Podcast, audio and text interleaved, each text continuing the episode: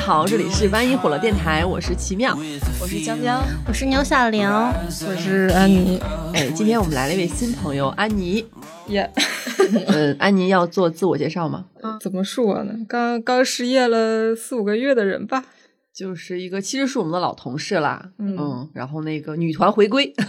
甘露寺回来了，嗯，是女葫芦尼，女葫芦尼，回到那个老东家的第第二天就被拉来录我们的播客，心情如何？哦，就是心情就是困并快乐着，就是很困，就是太久没上班了，嗯嗯，然后是不是因为我们今天要聊这个话题格外的吸引了你？就是确实是非常有感悟，就是前段时间就是也没上班。然后就是状态特别差，就是差到那种，就是我在互联网上不想看到，就因为没啥事儿啊，就是你天天在家，然后也出不去，旅不了游，就是去哪儿哪儿哪儿疫情，然后就天天只能玩手机，然后一玩手机就看着那个不太好的那种那种言论吧，就是特别闹挺，嗯，然后我就是基本上就把朋友圈关了，就是那发现页就直接关掉，然后我现在的发现页就只有搜一搜和扫一扫，但是平时就看微博也特别不爱看，就是。不想看到任何自己不想看到的语言，就是特别情绪特别大的语言。嗯，其实啊，你已经把我们这期要聊的主题带出来了，还是上周小玲突然聊到这个事儿，是吧？因为这周日的时候，我正在家床上嘻嘻哈哈的在那看，有一个人说我爸我妈办了一场脱口秀大会，我在看，给我笑的肚子都疼了，然后分享到了朋友圈，分享了哈哈哈。嗯，结果呢？过了一会儿，往上往下一翻，发现大家都是分享新闻事件的，并且是个悲剧嘛。嗯，然后就感觉到自己好像这个情绪是不太对的，我就默默的把那一条给删掉了。嗯，删掉之后，我还会对自己刚刚这个转发哈哈哈这个行为有一种羞耻感，感觉我的情绪没有和大家的情绪对上，并且在。这么这样一个悲剧前面，我竟然还有在闲心在看搞笑的视频，我会有一种自我审视和谴责。嗯，其实在我看来，我会觉得小玲其实是有一种怎么说呢？会有一种幸存者对于那种幸存特权的羞愧，就是可耻的可耻的幸运儿。发完了那一条朋友圈，发现上下都在讨论社会议题，你那上下可能就有一个是我，对，有他。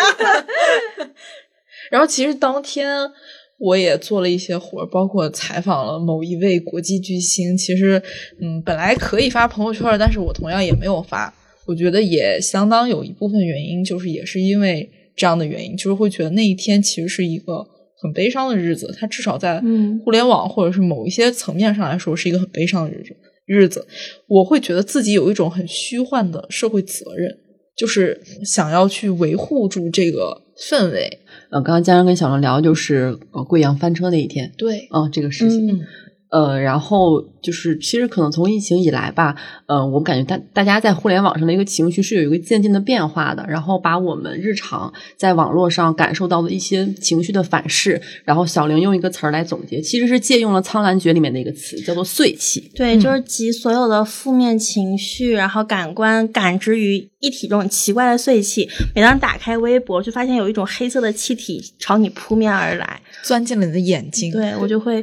所以乳腺结节。嗯，我们今天就聊一下互联网这些碎气带给我们的一些影响，以及我们是怎么驱散这些碎气的。在《苍兰诀》里面，小兰花是用西兰圣女的神力。对我们现实，我们也总结了一些现实生活中我们可以随时可以用的一些神力。那我们先聊一下，我们就是往前倒一下，我们最早对互联网产生这种碎气的感觉的一些事情。其实这种感觉。不是今年，也不是去年，感觉已经有个两三年的一个状态了。其实最明显的就是互联网上的一些争论会变得越来越激烈，包括用词或者是这种二元对立会越来越明显。然后说到二元对立，其实我最近被这个二元对立搞得还挺难受的，因为就是我们最近公众号发了一篇那个高铁卫生巾的，呃，言辞。你带有了一些情绪，然后包括后台的评论就是挺污糟的，有人支持，有人反对，支持的话说的也挺激烈，反对的话说的更难听，甚至已经很多就上升到人身攻击。但你知道这是工作，然后你同时又得去把评论摘出来，然后你每一条还得看，然后这个时候就我就觉得这个工伤就伤害实在是对我太大了。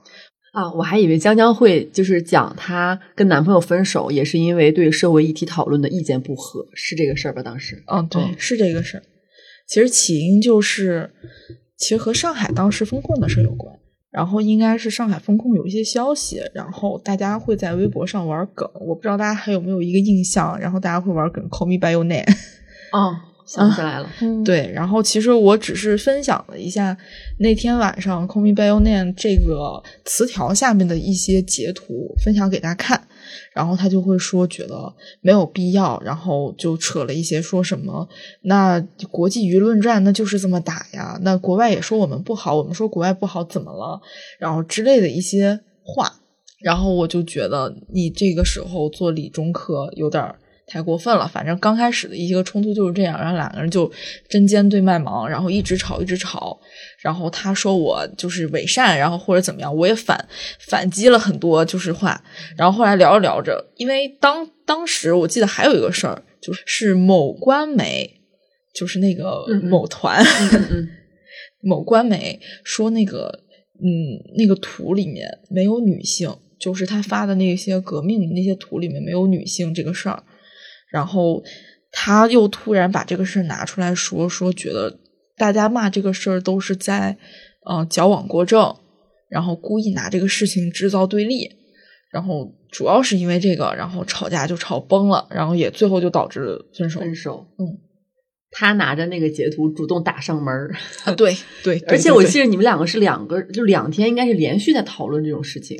连着好几天了，因为说实话，就是今年其实这样的社会议题太多了，就是你不管怎么样，你一旦讨论它这个话题，就是几天蹦出来一个，几天蹦出来一个。就之前在网上也看过挺多的那种女生跟男朋友因为一些价值观不同啊，一些嗯男女对立的问题啊，经常容易吵架或者有争执。分手这个我还是挺意外的，其实我当时挺听说是因为这个原因。嗯，感觉是因为这些互联网社会议题，然后产生的这些情绪，影响到了嗯江江和她前男友两个人，然后大家就很很很尖锐，然后因为这些事儿，因为这件事容易爆发争吵。我是觉得这是一个很典型的，就是有网上的那种比较激烈的那种争讨状态，然后它其实也在不断的影响我们线下的一个生活。嗯嗯，就说实话，我是感觉几年前，其实在网上也不太会有这么多的一个激烈的一个状态。其实，甚至有的时候，我会觉得这种激烈状态，无论哪方的对错，我觉得大家抱有的都不是一种理性讨论的一个态度，大家抱有都是你凭什么说我的是错的，那我就要互相攻击。我我会感觉是这样的状态，而这样的状态也会延续到生活当中。嗯我是感觉就大家那个情绪越来越大，嗯，就是原来的话，你在网上，就是我记得就前一阵儿看那个有人截图说，好几年前的贴吧论坛里面，大家说话都是，呃，那个我有一个什么，呃，我不这么这么认为，然后我阐述一下我的想法，然后那个，然后下面的回复就是，哈哈，老兄，我跟你想的不一样。然后，然后那个下面那个人发了一个握手的表情，说：“哈哈，没事。”就很 peace。然后现在的话，就是直接直接呃严重的人身攻击，然后好一点儿的可能就给你写篇小作文儿给你怼回去。是的，这种事情。啊、我我是感觉，嗯，从疫情开始吧，然后这这几年整个人变得又抑郁又急躁。嗯然后财新网之前也统计过一个数据，就是说自疫情开始以来，全球已经有一点六亿的人患上了抑郁症或者是焦虑症，这个数字还是很庞大的。嗯然后我和我现在目前交往的男朋友也是因为反反复复的疫情，或者说整个社会情绪的变化，然后我们两个之间的关系产生了一些变动。就是因为对未来更加的不确定了，然后嗯，包括对自己的人生规划也没有那么清晰了，所以我们不确定到时候能不能走到一起。两个人好像都不是很在意这些感情了，然后也没有想要一定要按部就班的去走一个恋爱、结婚的这样的一个道路，因为你不确定的东西实在是太多了，嗯好像感情也没有那么重要了。然后我妈是，我妈是前两天一直给我发，就是有一天早上他们凌晨五点半，然后突然又通知做核酸，全员核酸，她就很紧张，因为我刚买了十一回家的票，怕我回不来，因为我已经一年多没有回家了。他就是感觉到很抑郁，然后我就会安慰他，我说你别担心，可能只是全员大规模的筛查。然后他说我也想让自己不担心，但是这种情况就很难受。包括也是因为疫情，可能很久没有和父母一起出去旅游了。嗯，嗯其实小莲说这种情况，我深有同感，嗯因为我这段时间也一直在为自己到底能不能回得了家这个事情非常的焦虑。嗯也就是前几天，因为因为我们家其实是贵阳旁边的一个小城市，之前就是把高速啊，或者是各种的高铁什么的，其实都封住了，所以一直是贵阳那边病例增长，但是我们那边就一直没有。但是前两天的时候，突然发现我们那边有一个贵阳出来的人，然后来了一趟，然后也去过了我们城市的好几个地点，然后那一下我就挺崩溃的，我就会突然意识到，我一年多回不了家了，我好不容易等到了一个七天长假，我好不容易离得这么远的地方，我终于好像有一个机会可以回一趟家，然后突然感觉这个愿望好像它很有可能会落空，嗯。然后我当时的那当下是很崩溃的，然后包括是周六的晚上，上周六的晚上，我跟我妈大晚上的就是聊天，为了疏解这种糟糕的对于这种不确定性的这种消极的情绪，我俩聊天聊到了半一点半，就是感觉这种情绪好像是很沉重，而且无法疏解，而且它不仅是席卷了这些我们天天都要面对互联网的人，他们可能面对的互联网更有信息茧房。然后，或者是他们花的时间比重没有那么多，但是他们同时也在现实的层面上感受到了这种深深的不安全感和无力感。嗯，我之前因为俄罗斯跟乌克兰打仗的事情被我朋友指责过，就是嗯，当时是那天事情刚发生，然后我是在微博上看到的，嗯。然后我只是看到热搜，我没有点进去，并且我是一个对整个这个政治事件全貌不了解的情况下，然后在其他的群里面看到一张图，我把这张图转到了我们有很多朋友的一个群里，然后呢，当时我一个好朋友，然后他没有在北京，他在上海，他就是给我私聊说不要发那张图。然后甚至就是就是当时，其实我觉得我是有情绪的，我我说不出这个情绪哪儿来的。然后我们两个就展开了激烈的一些辩论，他就在指责我不要把不要政治娱乐化。然后我说我我其实只是想就是说，嗯、你可以提醒我，但是我没有故意或者有意在做这样的事情，我甚至没有意识到我这个行为是这样的。嗯我只是觉得他的言辞太过于激烈，然后给我安了一个帽子。我们两个就是，呃然后在当时我还在上班，那个大篇幅的打字，然后他摸鱼，他承认了。中午中午中午，因为那天早上本来工作很忙，我没有去网上看到任何消息，然后我就是随手转，因为我这个人就是平时特别喜欢看到任何消息，然后就各种转发，就随手转了一下，然后。他其实那第一句可能没有在指责我，但是我情绪一下就上来了。嗯我觉得你这个说话的语气，像是在像是我看到那些微博实时里面那些网友的语气一样。嗯我觉得我的朋友不应该这样对我，然后我就跟他吵起来了，嗯这是一个事儿。当然后当当天晚上，我们两个就和好了，但是是我憋着，我真的很难过，我要回家跟我男朋友大哭了一场，我说我要跟他绝交。我这个朋友最近在听我们的播客，所以我不怕就是讲到这个地方。但是其实我在讲气话，我很难过。然后我在家里跟我男朋友先是讲了这个事儿，然后我又又哭，然后我又后悔，我说我不会跟他绝交，那我要跟他先发什么？然后结果最后是我这个朋友先跟我道歉了，然后我们两个在就是又又是通过微信，然后和好了。他给我打了很长一段文字，就是我觉得那段时间我的状态很差，很不好。然后还有一个事儿，就是应该是跟这件事连得很近，就是上海疫情的时候，然后那一阵儿有过几次朋友圈四零四的事件，嗯。然后我崩溃了，我崩溃了，就是我我连续三天，我回到我家，嗯、我刷手机的时候，比如说我打开微博，全部都是上海疫情寻求帮助的人，尤其是在我连着看了几个朋友圈的视频，就是朋友圈里面这种视频的密度很强，而且在那些视频没有被四零四之前，我看到了。嗯太触目惊心了，让我喘不过气了，我就崩溃了，然后我在家里大哭，然后我那一刻觉得我这一阵子的状态都有一点不太好，我想去医院了，就是我觉得我什么都做不了，然后还呃严重的影响到我个人的一个心理状态了，嗯，可能真的是有一点儿，然后我就嗯，跟我两个也有吃过一些焦虑还有抑郁药的朋友，然后分别跟他们说了这个事儿，他们两个都劝我去医院。他们说你就去直接挂安定的号。我那两天就非常纠结，就那一个礼拜我都在想我要不要挂号，要不要去。我甚至挂了号，然后取消了。然后后来我想，我还是想我那个，然后加上那阵儿又北京有疫情，我就没去成医院。但是我一直在想办法，通过我自己的一些方式去，就是治愈自己吧。就是我打开微博的频率会变得非常非常少，并且我会，就是如果以前比如看到那种嗯视频啊，或者议题，或者那种链接，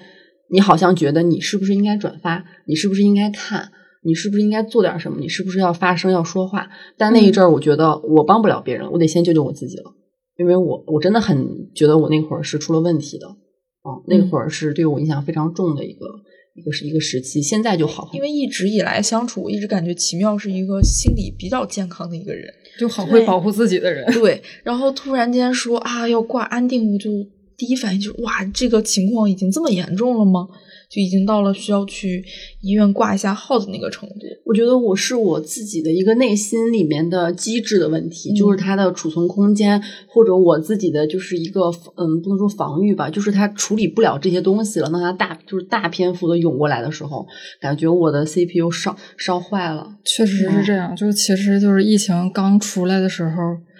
二零年吧，还是一九年的时候，然后那个时候就是。但是有一个统计，就是说那段时间就全国人民就是熬夜的水准都上升，然后所有人都推迟睡眠。而且我那会儿陷入一种状态，就是我知道手机不管是群里还是朋友圈里，一定会实时有各种各样的视频跟信息。对，我又想看，我又不敢看。对，我看了我就哭，我不看我就焦虑。然后我在家里什么都做不了，我躺在床上我一动都不想动。然后那个状态就是呃挺糟糕的感觉，一直在往下沉。嗯嗯。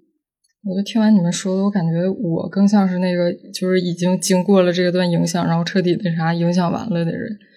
我现在我根本就不会发那个发那个社会议题什么的给自己亲近的人，就是我很久以前会发，然后会会讨论，然后就是基本上就是会抒发一下自己的观点或者现在完全不会，现在就是我会觉得这个这个东西看看别人看了也不开心，那就别看了吧。或者说这个东西，我觉得这个人需要在意一下。就比如说哪儿哪儿就是有确诊了，然后我会想说那个提醒一下，小心一下。但现在也也不会提醒了，就觉得我我觉得这个确诊了这个事儿就是徒增别人的焦虑，别人也也就是也做不了什么。就我就会想说说我们个体说转发这个东西的话，算不算是一种传播碎息的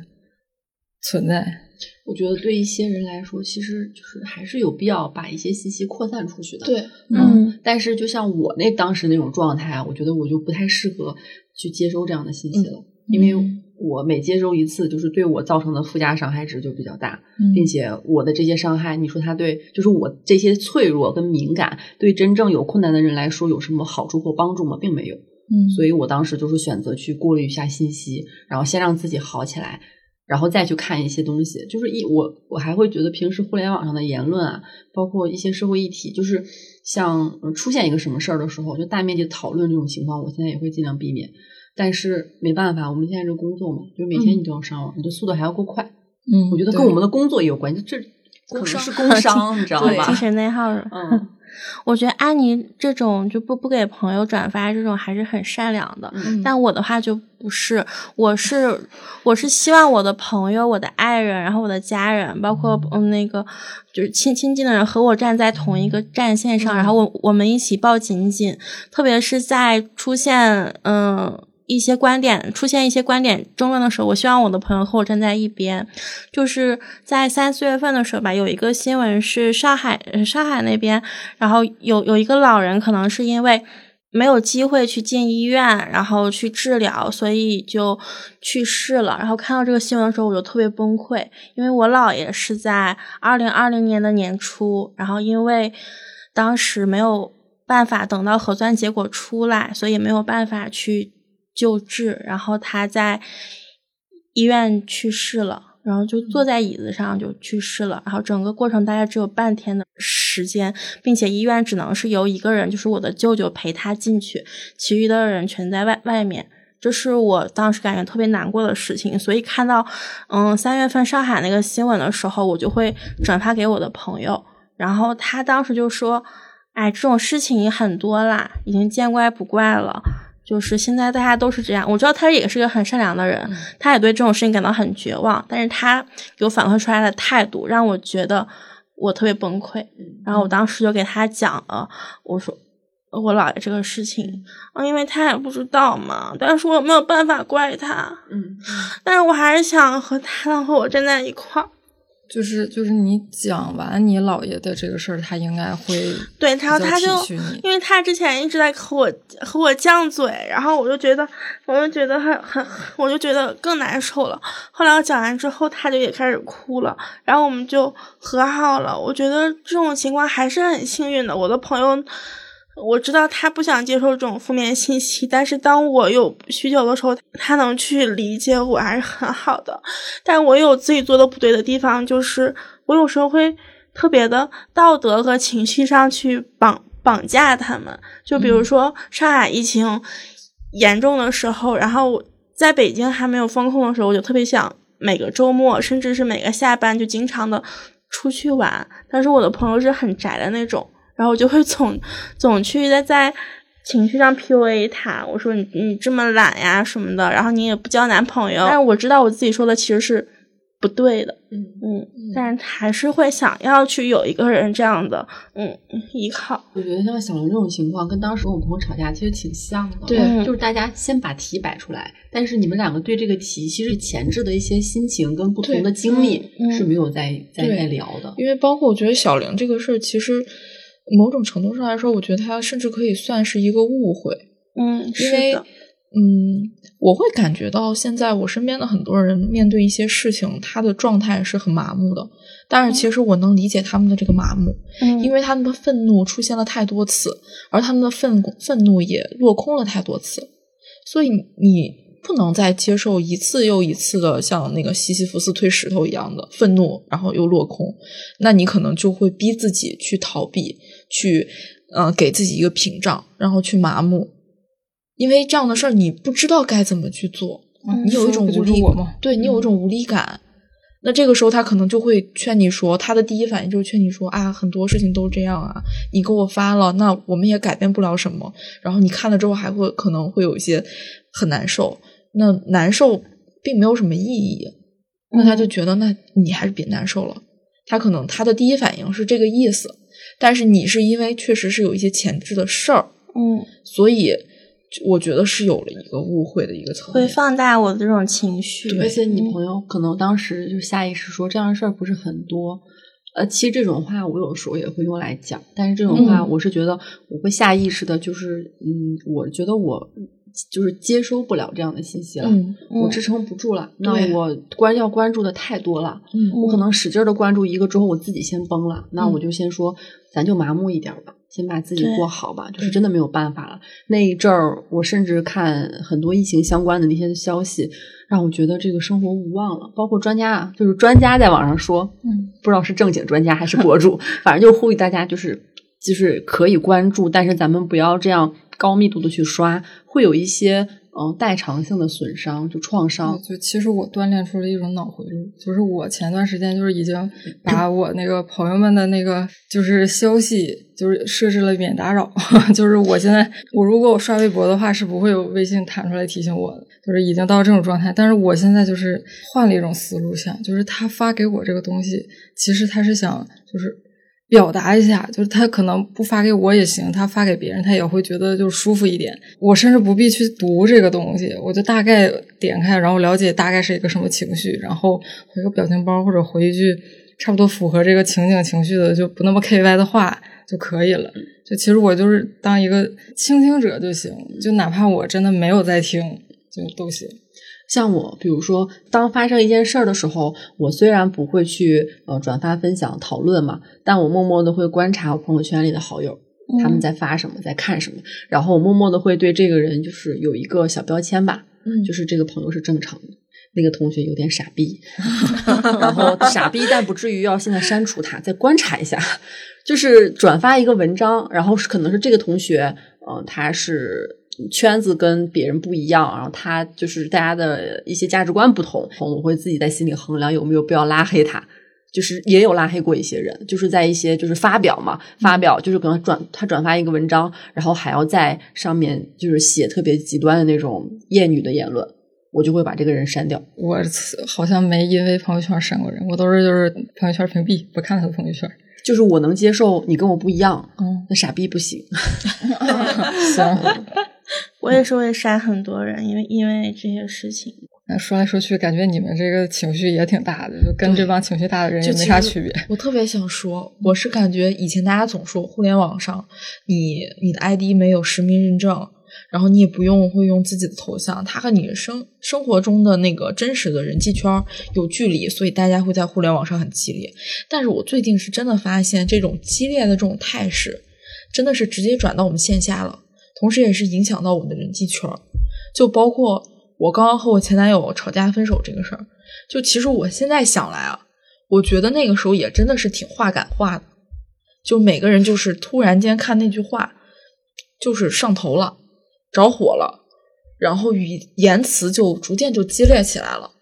然后我觉得，包括像奇妙和他的那个好朋友大吵一架那个事情，嗯，就有时候你不不知不觉的，你带着的那个说话的语气。其实是和互联网上的那种比较二元对立的语气是越来越相近了，而这种相近拿到线下的时候，你会觉得你是我男朋友，你怎么能这么跟我说话？他可能会觉得你是我女朋友，你怎么能跟我这么跟我说？像奇妙，他那个朋友指责他说你发这个东西是在消解灾难，但其实这个就是一个很大的帽子。但是我们互联网上用这些帽子是非常司空见惯的。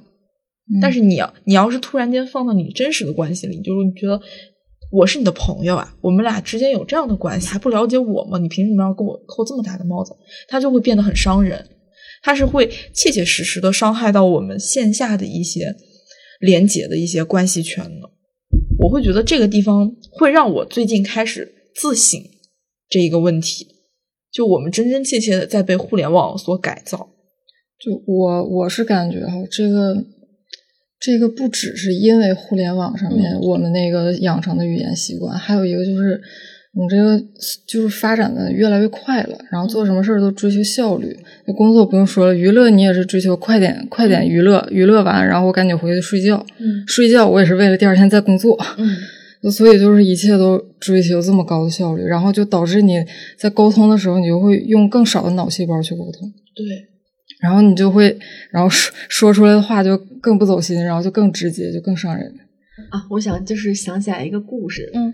我有一个好朋友，然后我们认识了十几年，呃，我们很长时间没有见面了。然后他来北京出差，他去我家住。其实我们平时的沟通很少，但就是有重要事儿，只要一联系啊，就还是朋友那种那种那种状态。然后当天晚上，我会发现他来了之后，我跟他聊天，我们两个不知道谁先提起这头，就聊起了一些女性话题。嗯，然后我们就有一些不同的意见，并且我对他发表了一些非常不好的就是指责吧。我觉得他应该关注关心，就很像呃小玲当时讲的那样。然后我就是嗯，就是没有吵架，也没有哭，但是就是两个人躺在床上。可能十年前我们躺在床上是聊自己喜欢的男生，十年后躺在床上，我们两个面对着面唇枪舌剑女性主义的话题，我当时觉得很很穿越，然后很奇怪，然后呃最后的结果就是就他呃示弱了，他败下阵来，他说好我他说我说不过你，然后什么行行行，就是赶紧睡吧，一看表两点半了，你知道吗？他第二天早上两点半了，第二天早上就是确实我们两个都要从我家起来，然后去上班。然后第二天早上，他七点半的时候就醒了。然后他接了一个电话，当时他因为呃忙着收拾东西，他把电话外放了。是他工作的要接触的一个代理商，他是做那个呃客户的。嗯。然后那个女代理商在早上工作日早上七点半给他打电话的时候，我其实，在旁边在收拾我的嘛，我全程都听到了，语气非常差，然后嗯，就是有一些侮辱性的语言。就感觉你早上起来工作在家里面接到这样一个电话，我当时觉得很惊讶，嗯，因为我们两个干的完全不是一样的工作，我们行业不同。我其实并不了解他这些年在杭州做什么，嗯，他每天的工作状态是什么。然后他每天早上可能都要接到这样的电话，嗯，但是他强忍着，他脸色很难看，但是已经外放了，而且我也在旁边。然后我觉得他没有哭，但是他只是习以为常。然后每天可能他经常要出差，经常这样生活。我昨天我，然后我前一天晚上还因为他没有关注微博上的一个议题，然后指责了他。嗯，但是我却想，我是不是太久没有关心过他了？就是我在关注远方的时候，我忽略了他。嗯嗯，这当时给我触动还蛮大的。所以后来他他又从杭州来北京出差，就每次睡觉的时候，我会注意安抚情绪，尽量不要聊一些各种各种话题。嗯嗯，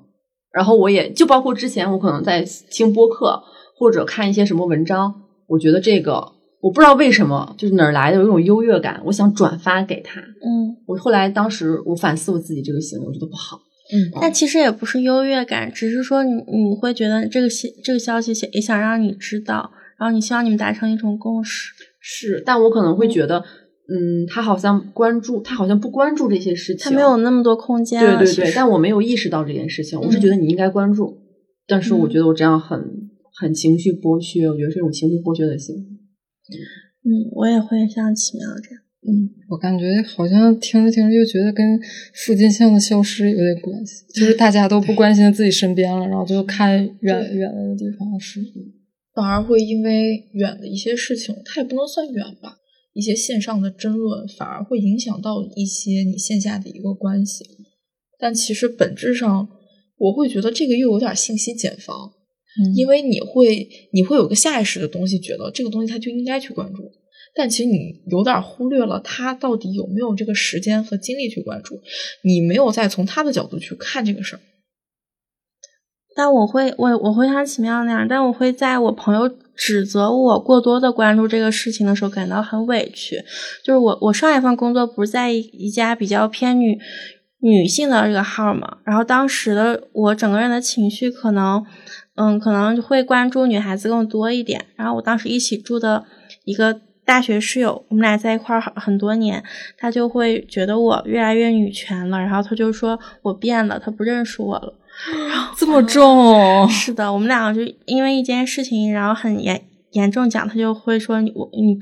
你变得让我越来越陌生了。我觉得是跟你这份工作有关系，你和你的嗯那些同事们在一块儿，他们把你影响成了这个样子。我天，他好像你男朋友。这样的话我听过，嗯，前前前男友 嗯分手的时候就是这样讲。这样的，话，我觉得要谨慎说呀。然后，因为我知道他是一个可能情商没有那么高，然后他也不会很委婉的表达的这么一个人。但是我我当时听到这件事情，我还觉得很委屈，然后也很难过。可是，可是后来过一段时间，我们俩还是又好了，因为我知道他本身也是一个很善良的人，嗯只不过因为他那段时间本身他自己被裁员了，嗯所以情绪不好，所以很有一些情绪是是需要去疏通的。那恰巧我当时有给他带带来一个那么强烈的负面情绪，我应该是给他分享过什么女性相关的新闻吧，嗯然后发发表了一些我自己的看法，他就会觉得，嗯，他就会觉得我没有关心他，然后去关心那些东西，嗯会这样指责我。就像我跟我那个朋友，我我其实觉得，就像我们做这份工作，我们好像、我我甚至会觉得，我好像我们看到这些，那其他人是不是应该也看到了这些？嗯？他们没看到，是不是应该去看到？嗯？我会觉得，我会把我跟别人就是就是下意识的往一块儿去想，但实际上我那个朋友隔天跟我聊天的时候，嗯，他就是非常轻飘飘的透露了一个事儿，就是他上一份离职的原因是因为他做跨境电商的时候一个失误操作，导致公司亏损了六十万。他的压力之大，我从来都不知道。他离职我知道，但我以为他的离职就是我们这种离职，嗯他就是可能很多他自己身上发生的事情，他都没有一个出口。嗯嗯然后，所以当时我非常非常的愧疚。嗯，我觉得，我觉得就跟我们这种内容创作者、这种表达者，就是有有关系。就是我们经常会想说我想说什么，但是很少去想，就是对方想，就是他真正感兴趣什么。对，因为我们某种程度上来说，无论是音频还是文字还是视频怎么样，但是我们至少在某一项上面来说是善于表达的。我们一直在持续的输出，但有的时候，可能我们身边很多其他行业的朋友，他们其实可能是不善于输出的，他们不善于表达的，有一些事情可能也就没有说。嗯但是有的时候我会觉得，怎么说呢？就是尽量给予我们身边的一个线下的圈子一些安全感吧。更多的去把线上和线下先分开一下，或者是面对线下的人的时候，可以先去问他们：你们线下有什么事儿？嗯，我觉得这是一种情绪绑架。对，不不止不只是嗯会对亲近的人情绪绑架，包括包括我觉得对公众人物也会有情绪绑架。嗯就像前两天贵州这个事儿，然后李诞在奇葩说上说救猫还救救画，远方的哭声和和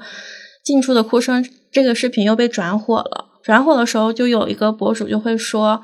嗯，曾经能说出这么睿智的话的人，在发生这种时候的情况下，也是先要捂紧自己的钱包。这太杠了，这个对，我觉得太杠了。对，我觉得是没有没有必要的。那你指望他在他要做什么呢？嗯，嗯之前马东上十三幺的时候提了个词叫“犬儒”嘛，但我觉得如果沉默，然后不发声就是犬儒的话，那我觉得在这个环境下，犬儒没有什么不对的。嗯，我们可以敬佩那些勇敢的表达者，但嗯是你不能不可以指责那些不不表达的人。嗯，或者是说你关注一下自己，对你愿意怎么做就去做。嗯就不要去拿这个去绑架别人。嗯因因为我是觉得我们现在的整体的环境是一个最基本的安全感都丧失的一个状态。嗯嗯，我这个安全感丧失，其实这几年就由来已久，包括有时候传某一个城市、某一个出去就密接要被集中隔离，让他的猫狗被消杀。每当我看到这样的新闻，我就会内心非常的紧张，我会觉得这个事情已经在挑战我。我这个人最底、最底、最底的底线了。一旦这个底线攻破之后，我对整个环境我是没有安全感的。我也很担心，那万一某一天我我也是密接了，这个事情是概率，它不可能说是永远不会降临在我的身上，但是它降临了之后，我该怎么办？我很害怕，它是在直接在冲击到我的个人，再包括于说，嗯，就贵州大巴那个事情，那这个东西也是一个概率的事情，那万一这个概率降临在我的头上，我该如何自处？如果这个概率降临在我的朋友、亲人身上，我又该如何自处？这种恐惧已经打破了我最底层、最底层的那个底线了，所以我已经会有一个很、很强、很强烈的不安全感了。在这样的情况下，你让我再去说是发表或者是怎么样，就我觉得这不能作为一个要求。嗯，所以我时常觉得现在整个环境就像一个打地鼠那个游戏，你永远不知道大锤下一步是不是会砸到你的脑袋上，太不安很难受。然后包括其实碎气的来源，我觉得也会整体的一个环境带来一个影响。就我发现，就是就是之前接触的甲方，就是越是那种特别出了名的卷的公司，就说话就会越不客气，就是一个个就是怎么说呢，就感觉，哎，就是用用一些特别难听的反问句，都已经算是好听的了，我都会觉得，哎，你今天心情不错呀，就这种程度。前段时间，奇妙和小玲是被 甲方折磨的够呛呀。太恐怖了，简直！然后但是我觉得甲方这股碎气，可能自盘古开天辟地以来就一直存在。你怎么能笑出来这么冷？就主要是你俩接好着场接的那个，你俩接的那个甲方确实是出了名的卷的公司了。嗯，是。然后就是甲方折磨，就是也已经就是在原有的互联网这种碎气环境里，又给我增加了很多点伤害吧，嗯挺崩溃。有时候你分不清到底是工作让你压力很大，还是这个环境让你压力很大。嗯，但真的，就其实你要是真的线下见这些甲方，你就会发现他们人很和大善。家面对面 说话哪能说的这么难听呢？就是不只是我我我之前就是怎么说呢，在那个在那个接触的一个甲方哈，他他有到什么程度？他不仅是那种说那种很直接的那种伤人的话，就是说你不专业啊，就是之类的，他甚至会阴阳怪气你，就是会发一首歌，然后这个歌的名字叫《数鸭子》。就是我在那儿，我在那儿就是阐述我们我们怎么把这个广告做效果更好。然后他发了这首歌《数鸭子》，就我我不知道他是嫌我啰嗦呀还是怎样的，我我就我就真的有有被深深的阴阳怪气到。然后当时就是因为我们有一个线下的采访，然后线下就见到了，就看着就非常白净的一个小女孩儿。然后跟我跟我说那个说啊，你戴着你今天戴了帽子，然后我说啊，因为我那个起太早了没洗头，然后说嗯，看起来还很艺术。你当时就被震惊了，是吧？就是 Are you kidding me？你刚刚在你昨天在群里面还是跟我跟我就是他是不是单纯喜欢听那首歌啊？不是分享好音乐数鸭子给你，怎么可能？他他昨就前一天还跟我就是，甚至在电话里面跟我说，羞辱你。就是哦，说那个呃，你可以用一可以用一点人能听懂的话术吗？哇，就是可以用一点那个高行业里就是通用的高级话术吗？就是你现在写的就哎，反正就呃，他就是在暗讽你不高级。就是就是在贬低我。这就是碎气、然后结果见面了，然后说你这个帽子蛮高级的，线下他可能要保持一些体面。嗯，但是就之后吃饭的时候也是就是推心置腹，然后就互相讨论那个工作上的那个不开心的点，然后就说说哎我们那个领导啊给我压力很大，然后就开始讲一些白话，然后也也不是说用这种高级词汇、赋能之类的词汇，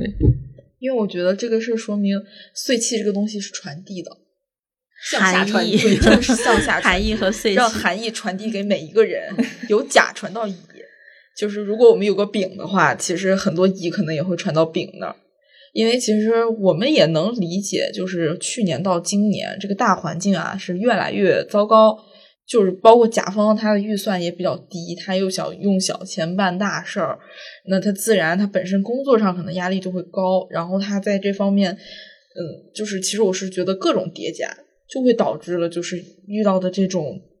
比较难搞的或者是问题啊，包括要求比较多，甚至会有对乙方有一些人身攻击的这种甲方会遇到的比以往的更多一些。因为我我头我头两年接触的客户，嗯很明显是呃挺温和的。嗯我觉得那会儿大家线下生活很丰富。嗯哦，我跟你白天聊完工作了，因为我记得那会儿还有客户说，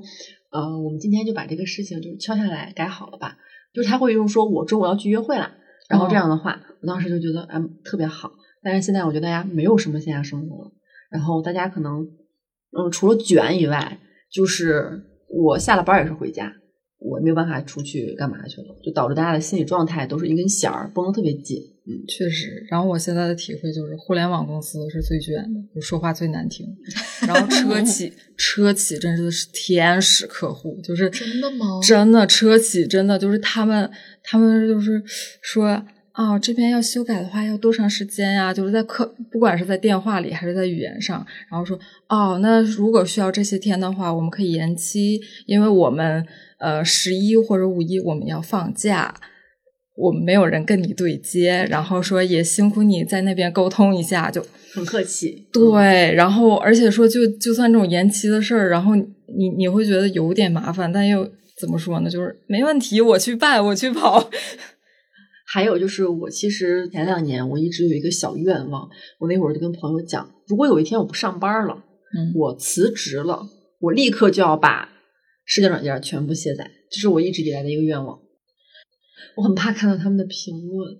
哦，我也是我，觉得就是评论里面让我见识到了人类多样性，会让我觉得那个物种的可怕。就是我觉得小宇宙的评论其实也有点可怕。就是我我在我在看那个节目的时候，我就已经感动的就是不行了，我就觉得这个人怎么这么善良，怎么这么好，然后结果一点开，然后都在那儿挑挑各种就是鸡毛蒜皮的毛病。他们在审查这个内容，他们仿佛就是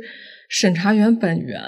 就比如说，我看到有类似于就是秀恩爱的那种嗯女孩儿发了自己男朋友的一个什么事儿，就大家可能仅凭一张图跟她的一些不太流畅的语言描述，就说这还不分手，然后或者是尊重 祝福锁死。我觉得一个一个一个女孩儿如果网感不好，她只是分享了自己生活的一个片段，嗯，然后就遭受这么大的恶意，就是底下甚至整齐划一的几百条的评论，嗯就是你甚至不了解这两个人长什么样，你都不知道，然后你就说让人家分手，骂人家恋爱脑，就是这种意见特别统一的时候，我觉得含义太大了。因为我是觉得互联网本来就是信息都很片面，它更多的是提供给大家去展示自我的一个空间。就比如说，我觉得当我没有什么倾诉欲的时候，我朋友圈、微博都可以不发，因为这个东西本来就是拿来给我展示自己的，我我或者是我想展示哪一面的自己。然后有的时候，我是觉得这种展示同时也是危险的，因为你不确定你的这个片面的东西发出去了之后，别人会如何的去评价，如何去评述你你的生活。太有感触了，我就是真的，我就是昨天，因为就是终于找着工作了，然后我特别开心，然后我就觉得我终于那个度过了失业和那个就是特别辛苦的加班的生活，我觉得我度过了人生又一个冬天。但是我发的时候，我就觉得，哎呀，我是不是严重了呀？别人会不会就觉得我矫情啊？就又不想发了，但我又觉得就是这样式儿，就是在阉割自己。嗯，就是我就本来就是一个。就是挺挺爱挺爱表达的人，那我我就怎么说呢？就是取其中吧，然后我就加了个括弧，就是这样。嗯，是感觉现在大家，嗯，每一个人不管是不是那种创作者，他的自我审查和对别人的审查，嗯，两方面可能都会有。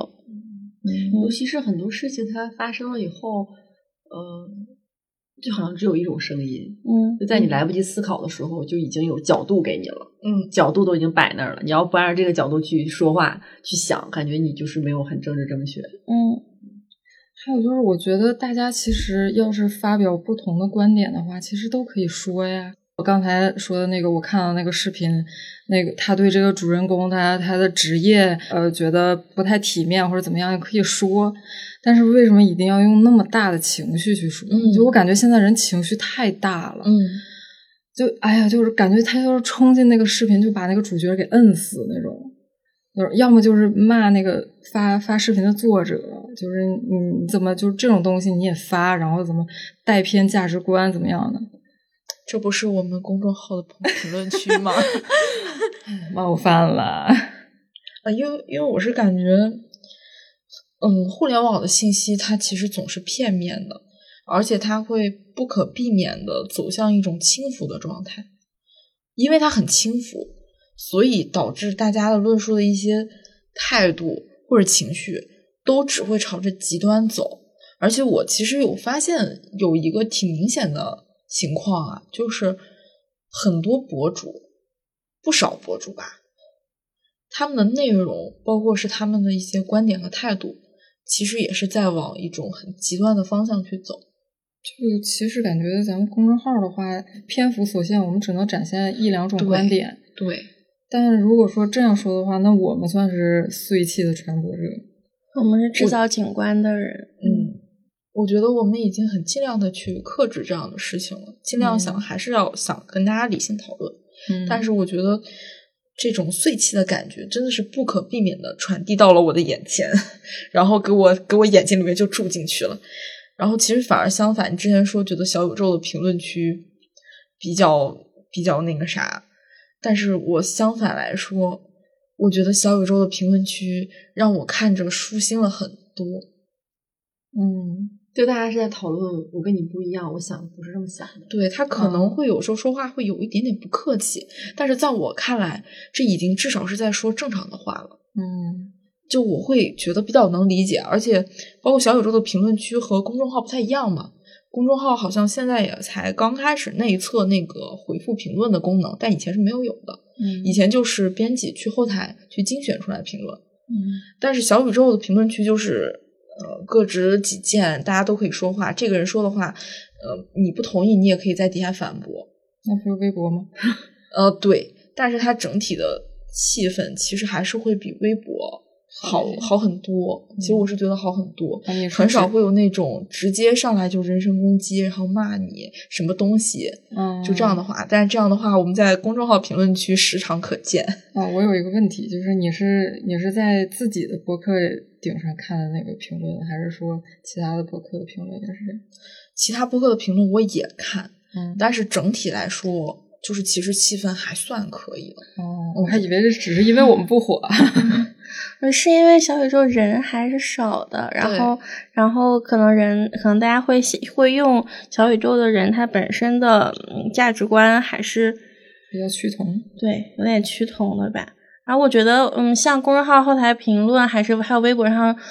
说一些嗯人身攻击或者负面信息的这些人，可能就是想把一件事情当一个靶子，然后去传递他的情绪。就像为什么李易峰嫖娼，然后娱乐圈只要有一个塌房的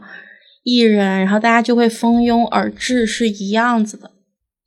想要去通过评判一个和他没有什么关系的人的负负面信息，然后来表表达自己负面的情绪。嗯，再一个，微博好像是观点比较偏颇，是真的是一门生意。就是如果说你想要骂这个人，你就必须得扒拉到下边，然后摁那个点击评论，然后你在点击评论的时候，你就会看那个广告，然后看着这个广告就会给那个博主带来收益。所以这个，嗯，他的观点越偏激。每一个人想评论的那个欲望就更强，对，欲望更强，这个博主挣的钱就更多，所以他也是一个嗯导向的原因之一吧。我觉得，我曾经就很好奇，什么群体或者什么样的人会呃在陌生人的微博下面去留言、去骂别人、去攻击别人，就是没班儿上的那种人，我真的很好奇。其实我有一段时间哈。就是小的时候不懂事儿，难道 莫非 真的会这样？就是我，哎，但我当初我我也有一次，就是我先说一下，就是我曾经因为就是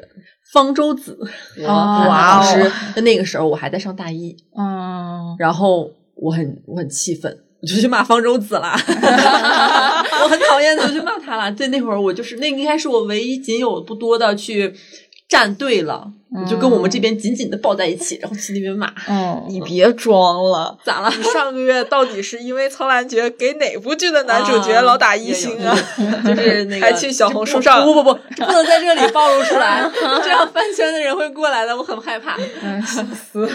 大龄女性因为追剧，然后产生了一些不理智的饭圈行为啊，这个也算。我我我高中的时候哈，就是人很孤僻，没有什么朋友。然后，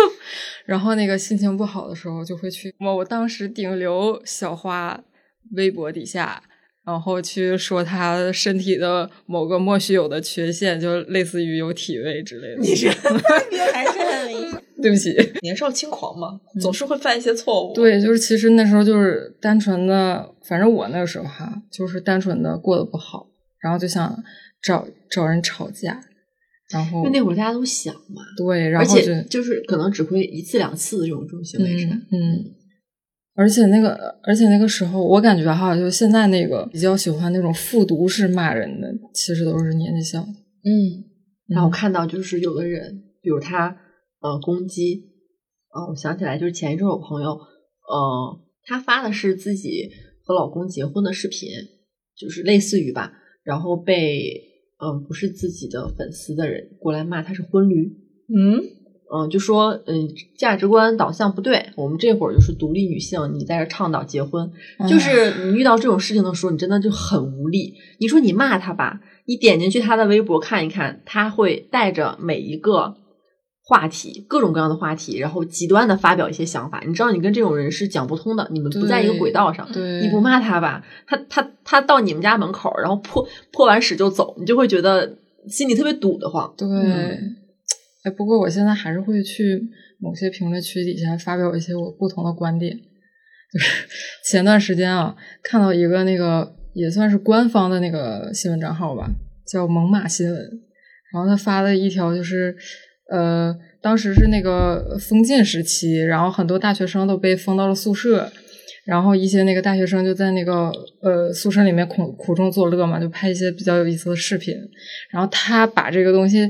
转发出来，然后二次加工，就是把这个说说那个话术那个意思就是，就算封禁我们也美美哒，封禁棒棒哒。如果不是封禁，我们还找不到这样的乐趣呢，因为封禁我长了这些技能哦。然后我就觉得。就嗯不太好吧？你作为一个就是官方的那个新闻账号，然后我就下在下面说了一句，不要歌颂那个苦难，大概就是短短的一句。我也怕自己情绪太大，我就想提醒一下，我就想对方是不是。那个实习生、实习生同行啊之类的，领导管一管啊之类的这种感觉，然后就呃被骂了一千多楼，我这个人真的 真的就是就是 怎么苦中作乐了？呃，怎怎怎么就是那个歌颂苦难了？然后就是你见不得别人好是怎么样？就一定要那个在那个寝室里哭吗？当下的心情怎么样？是不是有点慌慌的？呃，就那种心跳很快，很刺激，然后就挨个就回复他们，然后用最。最用我最平和的语气，然后去阐述我的观点，然后我发现就是，他们确实是揪了我的话术的某些漏洞，因为我的字太少了。但是我要跟他们解释，我就就要去长篇大论，嗯就要发好几个括号那种觉得。这样的论战是没有什么意义的。，对，就是你你不能杠我。嗯，就可能像安妮这种事儿多了，嗯特别特别多的时候，很多人就很不发。对正常对人就会越来越少。对嗯，然后就彻底把那个地方让让给了一些自身带有碎气的人。对哦，确实，我就很长一段时间就没有再看微博了。我是觉得我不太会吵架了，尤其是不会跟陌生的网友吵架，我吵不赢。啊，那段时间也是我失业了，比较闲。就我现在看你做的这种行为啊，我都觉得是一种英雄行为。我谢谢你有点像举着炸药包往前冲。对对对对对，你把自己变成了一个目标，去吸引火力，就是有一种这种感觉。然后包括其实我有一个大学同学，后来他去读研了之后，我们之后就没有联系。然后某一天他突然又来加我，但其实我之前是加了他的号的。他和呃，然后后来回想起来，很有可能是他之前那个号已经被封了，他又申请了一个微信号，然后来加我。然后他加完我，我我本来还以为是不是他要结婚了，要找我要份子钱，但后来发现并不是。然后他其实就加完我之后，他也只问了我一句话，他说：“你能看得见我的朋友圈吗？”然后我说：“我可以啊。”然后他就再也没有说话了。然后他朋友圈里面全都是一些社会新闻，啊一些嗯，他觉得那是真相的一些新闻。嗯然后你跟大家补充一下消息，就是我的大学读的是社会学，我的同学都是学社会学出身的，所以可能就是大部分人比较容易保持愤怒和关心社会议题。然后我和我室友昨天还在讨论这个事情，他说他就是很好奇，就是经过了这么多之后，他还如何保持愤怒？嗯就因为我们商量说，我大学的时候我也很愤青，我初中的时候也很愤青，我那个时候就开始在 QQ 空间广为传播韩老师的那种篇篇章，对，然后你听见了吗？然后就是很就会很愤怒，年轻嘛，就是保持着愤怒，保持着质问，保持着对这个社会的指手画脚。嗯但是说实话，就是经过这么多事儿之后，人是有点麻了。嗯，然后包括你会有各种的被骂呀，会被攻击啊，你整个人的状态是很疲惫的。你开始学会沉默，你开始学会嗯不说话，嗯你开始学会用麻木来麻痹自己的一个状态。然后这个时候，我和我室友还在讨论说，他为什么就能保持愤怒？然后我现在反而会觉得，我对保持愤怒的人还抱有一种由衷的敬意。我觉得是需要保持愤怒的，就是愤怒并你说愤怒没有意义吗？但是其实我会觉得，他至少有总比没有强。他至少还在希望这个社社会变得更好，他还希望这个世界变得更好。而我们是一群退居二线的退役兵罢了。我我会有这种感觉。嗯，但我觉得即使麻了，有有时候沉默也是一种表达。对，我觉得沉默也 OK。就我觉得人、每个人的承受能力不一样。嗯，好，那我们讲了这么多我们自己的一些碎气的故事，那么我们讲接下来讲一些，也不能说开心吧，就是一些轻松的关于如何消除碎气的部分，就大家的一些经验可以来分享一下。我自己近期的一个很明显的感受就是多去做一些现实里的游戏，就比如说爬山。羊了个 哦，我我刚想说羊了个 羊，羊了羊那是网上的游戏，嗯我说是一些现实的游戏，就比如说爬山。我是觉得爬山这个运动它好在哪儿呢？就首先你爬山的过程当中，你不会老看手机，你更多的过程是，然后你去爬的那个过程。而且你爬山，只要你选的山选的好，不要太过于高估自己的能力，你坚持坚持，肯定能登顶的。它而且是风景不要太丑，对，要不然你真的会忍不住看手机。然后你说这种情况，它其实就是一种现实的游戏。现实的游戏是什么？就是你付出，然后你收获，然后包括你在家里面做一做菜啦。当然，做菜这个不适合炸厨房的一些朋友啊，炸厨房的朋友可以不用不用做这项行动。然后就是，如果你还有一点点厨艺上的一些底层的一些呃能力，那你可以去多做一做菜。然后你从最刚开始的原材料，最后把它做成一个菜，它也是一个现实的游戏。就你把一个东西给它做出来了，它也是会给你到很多的一些价值感的，并且这段时间你一般不会打开手机，顶多打开手机看一看下厨房。嗯嗯，小玲呢？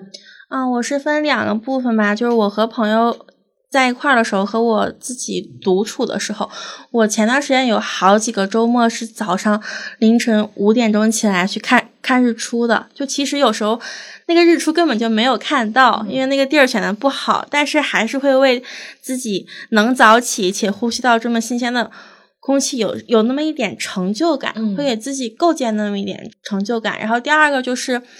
嗯，在以前我每次下班回家之后，就会瘫在床上开始玩狼人杀，一杀能杀到凌晨的两点半，开始疯狂的跟人家输出吵架，然后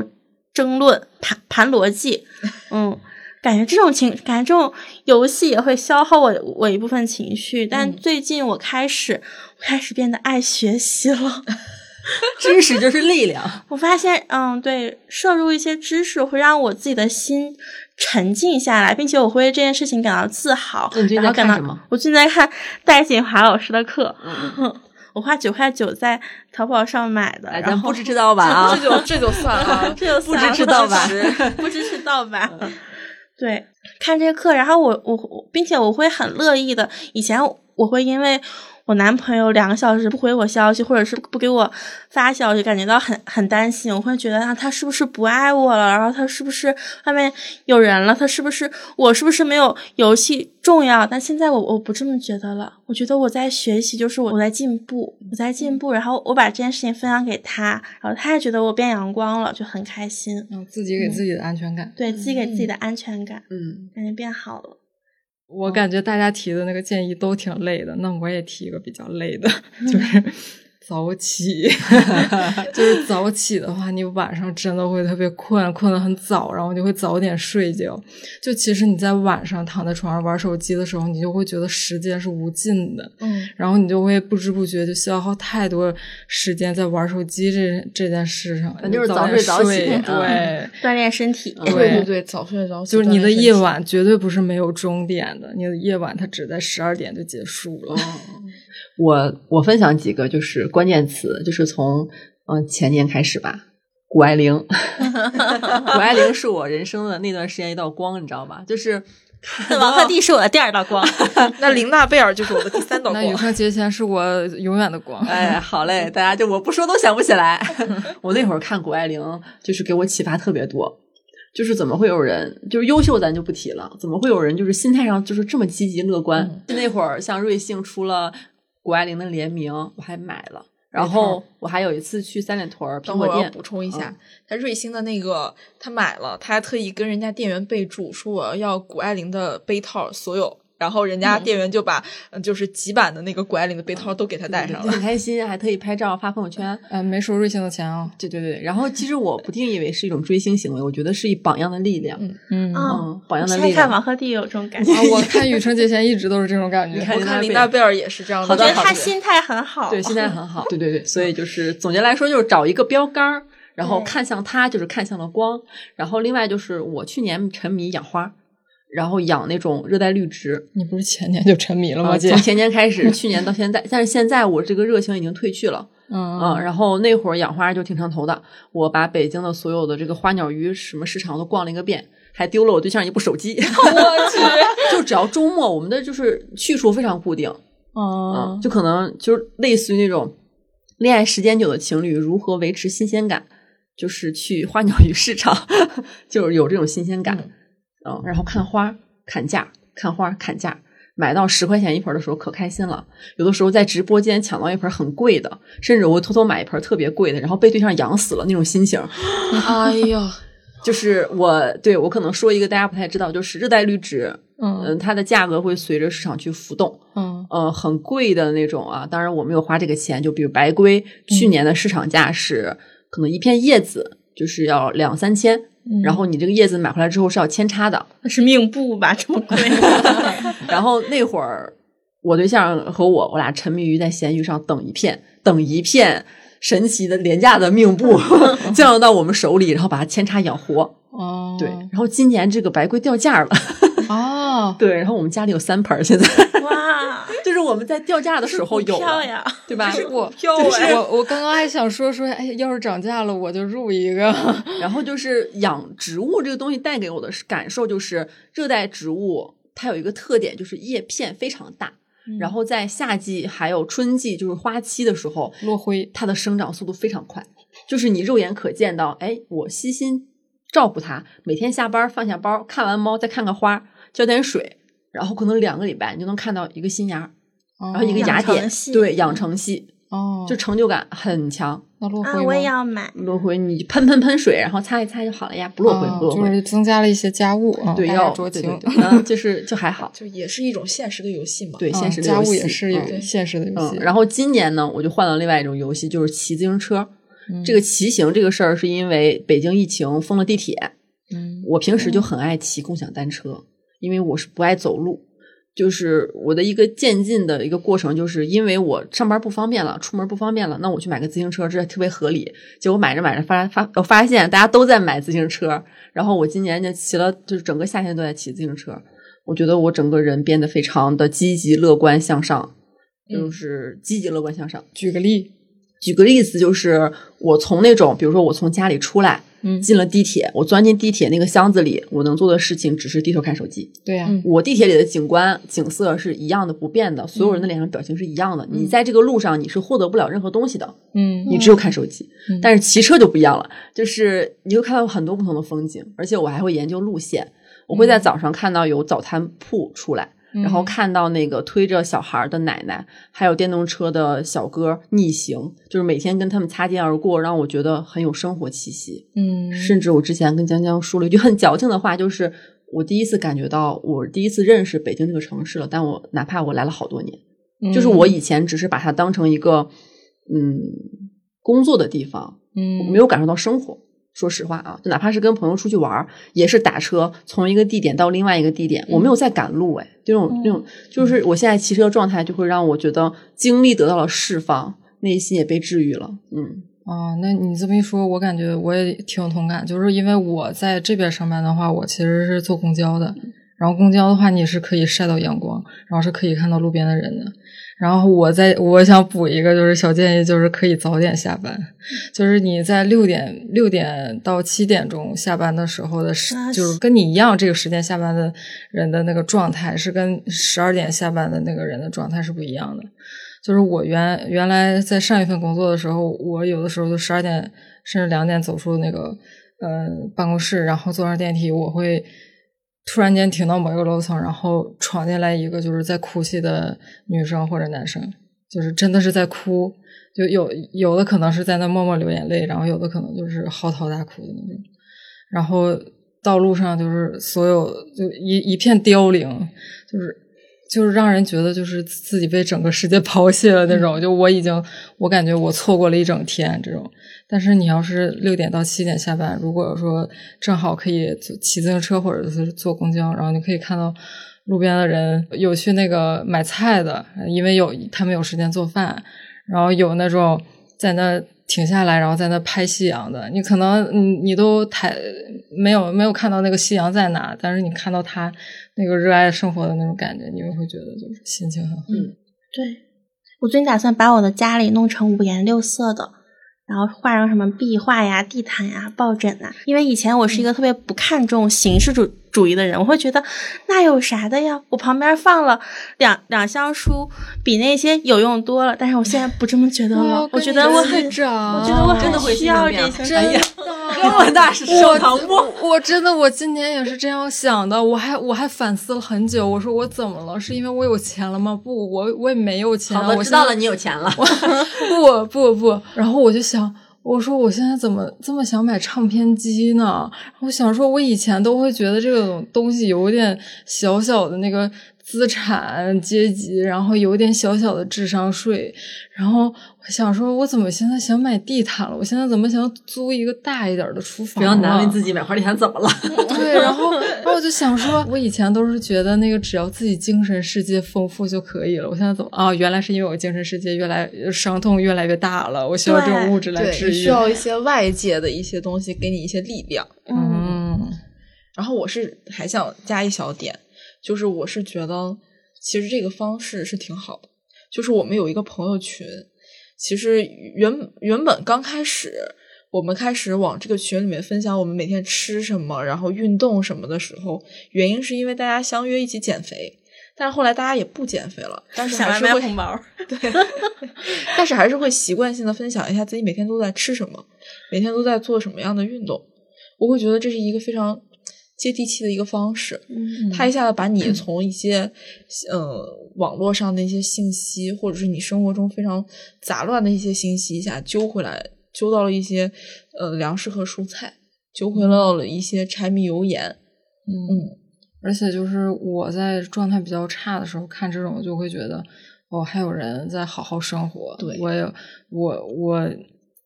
怎么说呢？也不是我我也可以努力吧，就是觉得有奔头儿。嗯，对，就是就是就是有一个奔头，然后再一个就是那种朋友群的话，就是有的时候会分享一些就是大家不开心的事儿，然后就可能嗯那个在忙，这个在忙，但是有一个有空闲，然后就回复他一句，然后就可以轮流轮流安慰。对，这样的话让自己的心理压力也小一些。嗯，没啦，没啦。好，那今天可能跟大家分享了很多我们关于碎气的一些想法。嗯嗯，就可能前几年我们还会有什么戒网啊、戒戒手机那样的那个、杨那个想法，但那会儿其实我们要戒的是糖，觉得手机里面东西很快乐。但这两年我觉得我们要戒的不是那个快乐的手机了，它变得没有那么快乐了。我大家就是适当的关注一下我们线下的生活，关注自己跟跟身边的朋友。如果大家有类似的，嗯，和碎气有关的经历、小故事，也可以跟我们分享一下。嗯，也可以分享你治愈自己的小方法。是的，每天嗯多关心一下中午吃什么，晚上吃什么，跟周边的人一起，呃，享受一些现实的一些游戏。不开心的时候还可以来听一下我们以前的节目呀。然后可以看看自己那个家里楼下的邻居吵架什么的，看热闹。就像我最近还每天喂我们家楼下的一只小狸花猫，然后他昨天晚上十点钟时候没来，我就有点担心他，我说他今天是不是出什么事儿？然后我今天早上一看，嗯，把饭吃了，那就是没有出事儿。我觉得会有一些和这个环境和某一些小动物、小生命的一些连接，我觉得也是在治愈到我们自己的。嗯，实在不行就谈个恋爱啊，朋友们。对，和和相爱的人多多拥抱，再抱紧些。是的，是的。然后，但是也不用硬谈啊，因为有的时候你自己状态不好，谈的恋爱也也容易出现一些不测。和朋友抱一抱也行，对，和父母抱一然后抱也行。和我们抱一抱也可以，多多转发关注我们。好，那我们今天就到这里啦，然后我们下期再见，拜拜。拜拜 she's the sea. She's the sun on my back, baby, believe me. She's my captain, she's the sea. She's the sun on my back, baby, believe me.